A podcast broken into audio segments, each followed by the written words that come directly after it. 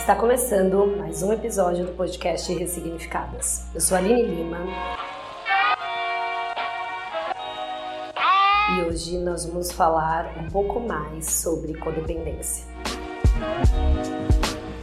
No episódio de hoje, eu quis preparar algo diferente. Estou muito tocada com a partida da Marília Mendonça, né? Apesar de não ser uma grande fã, a gente sabe a contribuição que ela deu trazendo temas tão profundos, né? Que nós mulheres vivemos, as nossas contradições. E eu decidi pegar uma das músicas dela para me apoiar aqui nessa conversa de hoje. E a música que eu vou pegar é de Quem é a Culpa, para fazer esse paralelo, né? Com a nossa codependência.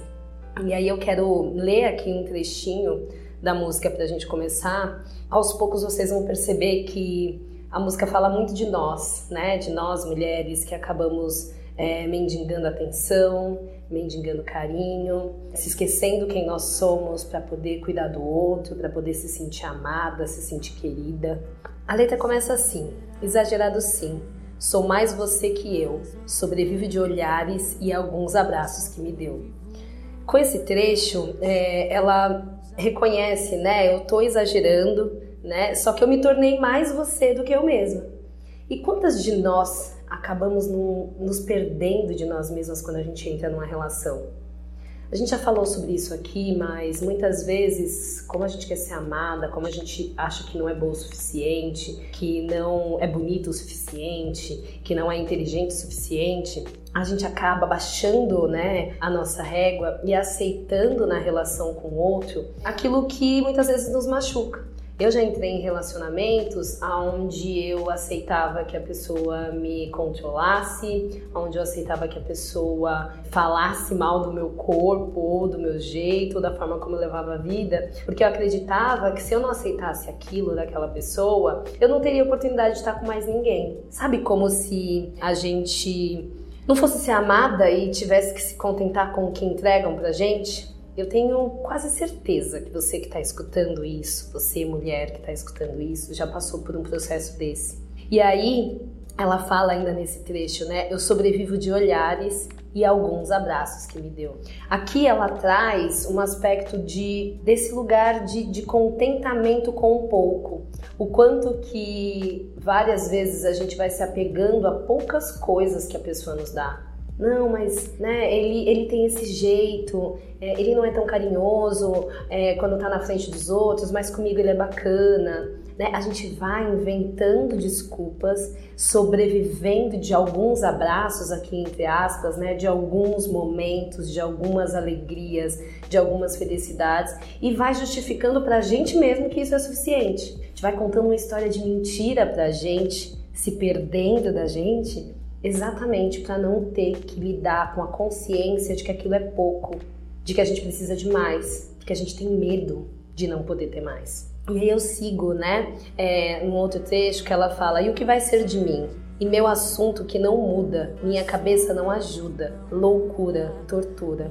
E aí a gente entra muito nesse processo quando a gente está dependendo emocionalmente de alguém, dessa nossa cabeça mesmo, que fica o tempo todo contando essa história, que fica o tempo todo num aspecto de fixação no outro, né? A gente edita lá a historinha que é bonita, das partes boas que aquela pessoa entrega pra gente, e a gente meio que vai colocando em replay na nossa cabeça, e aquilo vai se tornando uma loucura mesmo, uma tortura. Porque quando aquela história que a gente está contando pra gente não se confirma na realidade da relação, a gente fica enlouquecida a gente não sabe mais, né? Se foi a gente que está mentindo pra gente, se é a outra pessoa, ou se é a gente que está criando ou exigindo demais, ou está querendo demais.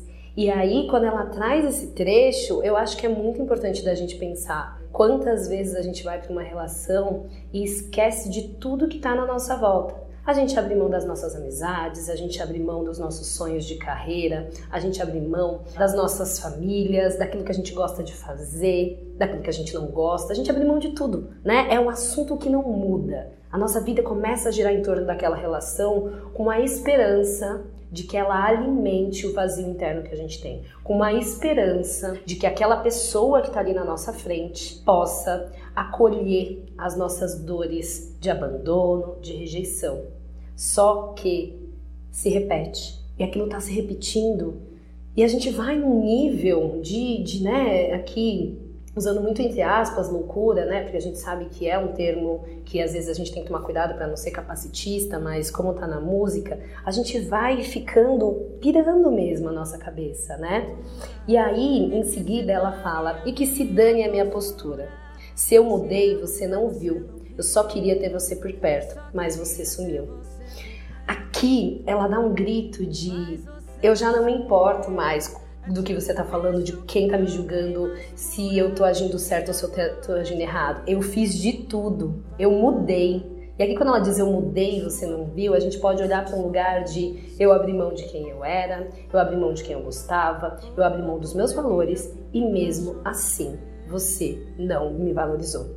Eu só queria ter você por perto e por conta disso eu abri mão de tudo e você sumiu. Quantas de nós já vivemos uma relação assim? Quantas de nós já abrimos mão de muitas coisas? A troco do quê? A troco de uma ilusão de que a gente vai ser amada, uma ilusão de que a gente não vai ser abandonada se a gente abrir mão. Só que, gente, é muito uma ilusão. Porque o outro, e quem quer que seja esse outro, se ele não estiver se relacionando com a nossa verdade, com quem a gente é, com quem a gente tem vontade de ser, uma hora vai dar ruim. Primeiro porque ele fica numa relação de poder onde ele dita quais são os comportamentos que são certos, aceitos e válidos. A gente fica numa posição extremamente acuada, com medo de errar, de falar algo de errado, de fazer algo de errado. Percebe que uma relação que nasce assim, onde a gente está sempre mudando pelo outro, o risco dela não dar certo é altíssimo. O risco dela destruir a nossa autoestima é altíssimo, porque a gente se perde da gente mesmo, como ela falou, né, no outro no outro parágrafo que eu li para vocês. E aí ela segue: é tipo um vício que não tem mais cura. E agora, de quem é a culpa? A culpa é sua por ter esse sorriso ou a culpa é minha por me apaixonar por ele? Quando ela fala esse é tipo um vício que não tem mais cura, acho que a gente pode fazer ali um paralelo, uma comparação com o que a gente chama de codependência, né? A gente já falou em alguns episódios, quem não escutou, volta, a gente tem episódios sobre isso, mas é, é essa questão da gente não conseguir é como se a gente fosse repetindo, sabe? Quando a gente tem um vício do cigarro, da bebida, do doce, a gente também se vicia em relacionamentos codependentes, aonde a gente está sempre servindo, aonde a gente está sempre se diminuindo. E é importante que a gente pare para observar agora se os relacionamentos que a gente está vivendo neste momento são relacionamentos de igualdade, de companheirismo, de troca, de lealdade, ou se são relacionamentos onde a gente está viciada, não consegue largar, mesmo sabendo que ele está nos fazendo mal. E quando ela pergunta, e agora, de quem é a culpa? Eu acho que essa pergunta é muito importante e eu convido vocês, talvez, a olhar né, essa culpa por uma perspectiva de responsabilidade. Porque quando a gente fica procurando culpado, a gente pode cair no erro de querer punir. E aí se a gente fala, a culpa é minha, né? Quando ela fala, a culpa é minha por me apaixonar por esse sorriso, quando a gente se coloca nesse lugar de culpada, a gente vai para um lugar ainda de mais vulnerabilidade negativa. Um lugar onde a gente acha que a gente é imperfeita, que foi a gente que errou, que foi a gente que não sabe fazer as coisas, a gente que tem, entre aspas, o dedo podre.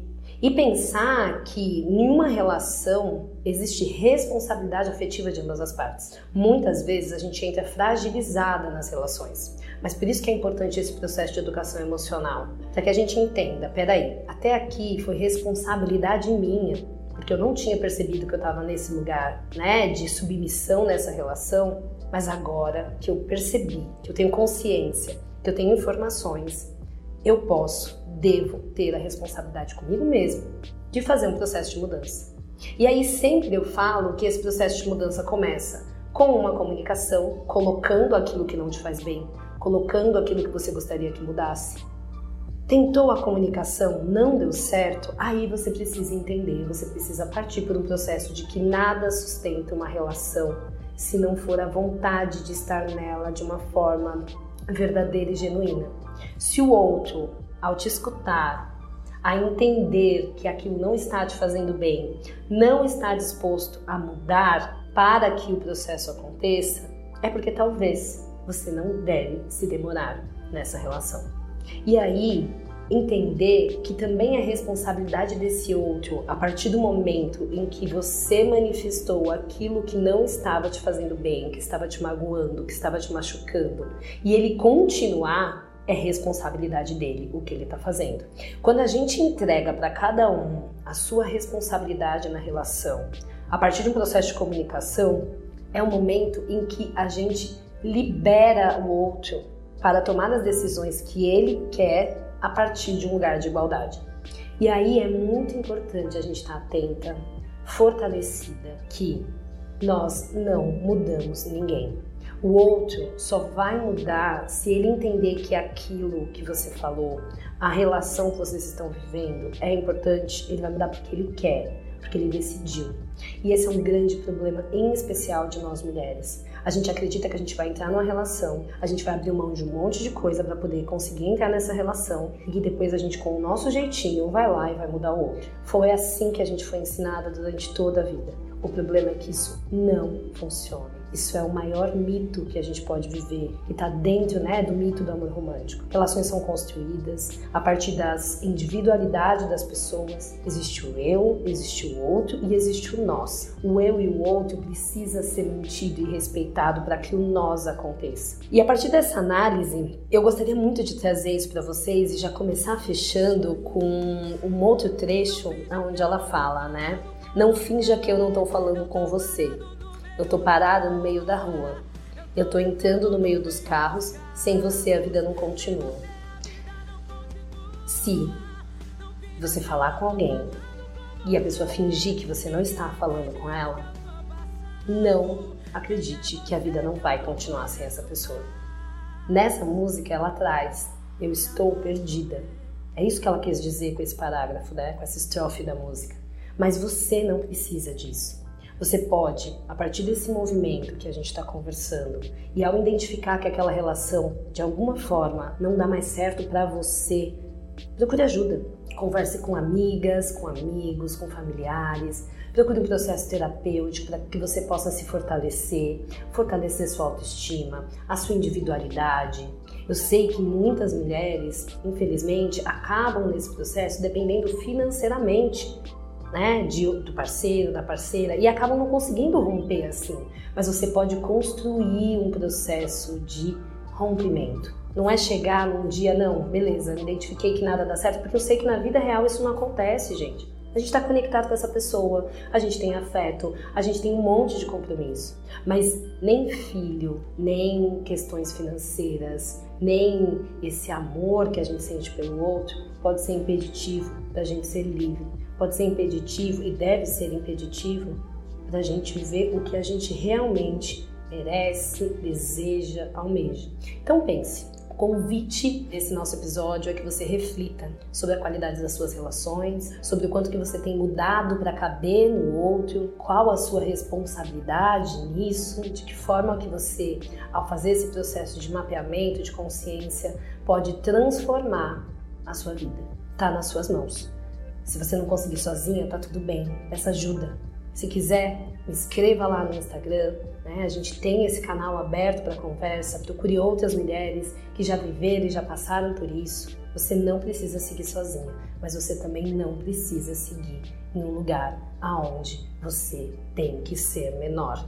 Te encontro no próximo episódio, na próxima semana. Espero que você fique bem. Me apaixonei pelo que eu inventei de você.